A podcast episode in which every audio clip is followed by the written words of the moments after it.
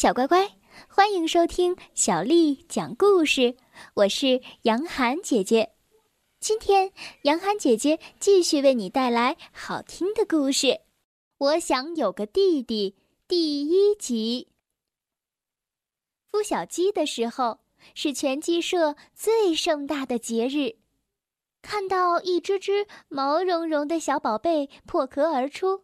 鸡爸爸、鸡妈妈们高兴得眉开眼笑，他们给宝贝们喂好吃的，又是抱又是亲，还逗他们开心，忙得不亦乐乎。小宝贝们趁机撒娇耍赖，到处洋溢着幸福和欢乐。只有卡梅利多独自在一旁发愣，他感到郁闷和孤独。为什么我没有一个小弟弟呢？如果我有一个小弟弟，我们就可以一起玩骑山羊、捉迷藏的游戏。唉，可惜。哎，柯西斯，能把你的小弟弟借给我玩一会儿吗？哦，不行，怎么可能？这是我的小弟弟。卡梅利多遭到拒绝之后，他失望的大喊。我也想要一个小弟弟。爸爸妈妈，我怎么才能有一个小弟弟呢？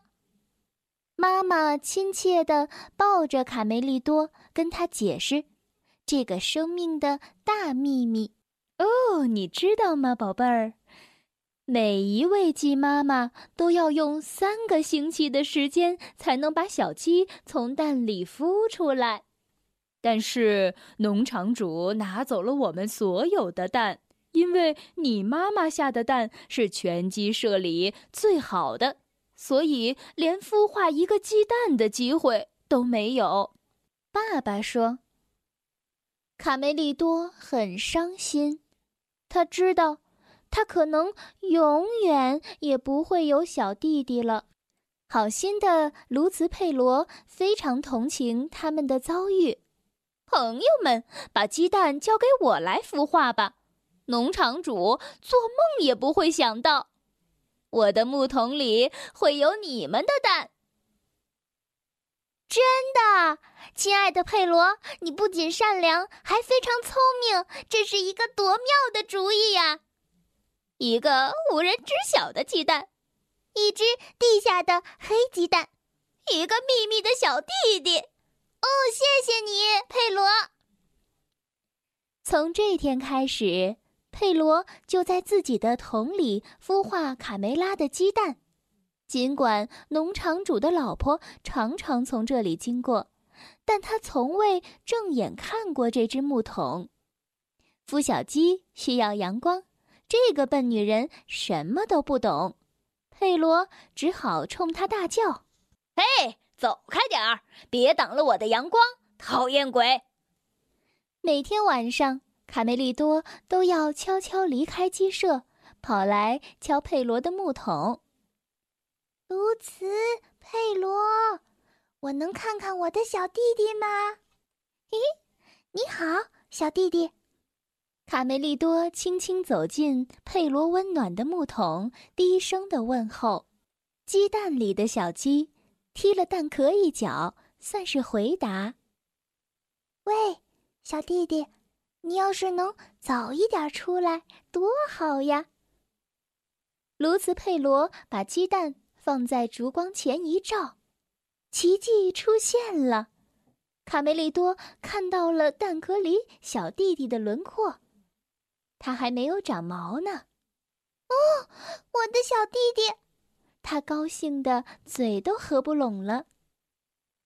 伟大的日子终于到来了，蛋壳里的小鸡很快就要孵出来了。如果是一个男孩，就叫做尚特；如果是一个女孩，就叫卡门。在小伙伴贝里奥的陪伴下，卡梅利多忙了起来。他满心欢喜的要亲手给小弟弟做一个礼物，一根非常漂亮的木棍。不远处，两只饥饿的刺猬正贼眉鼠眼的想找点食物来填饱肚子。他们想，今天一定要吃顿大餐才过瘾。哇，好香的苹果！傻瓜，这是人类设下的陷阱。小刺猬的肚子饿得咕咕直叫，刺猬哥哥拉着它向附近的鸡舍跑去。小乖乖，今天的故事就讲到这儿了。如果你想听到更多的中文或者是英文的原版故事，欢迎添加小丽的微信公众账号“爱读童书妈妈小丽”。接下来又到了我们读诗的时间了。今天为你读的这首诗是宋朝女词人李清照写的《夏日绝句》。《夏日绝句》李清照。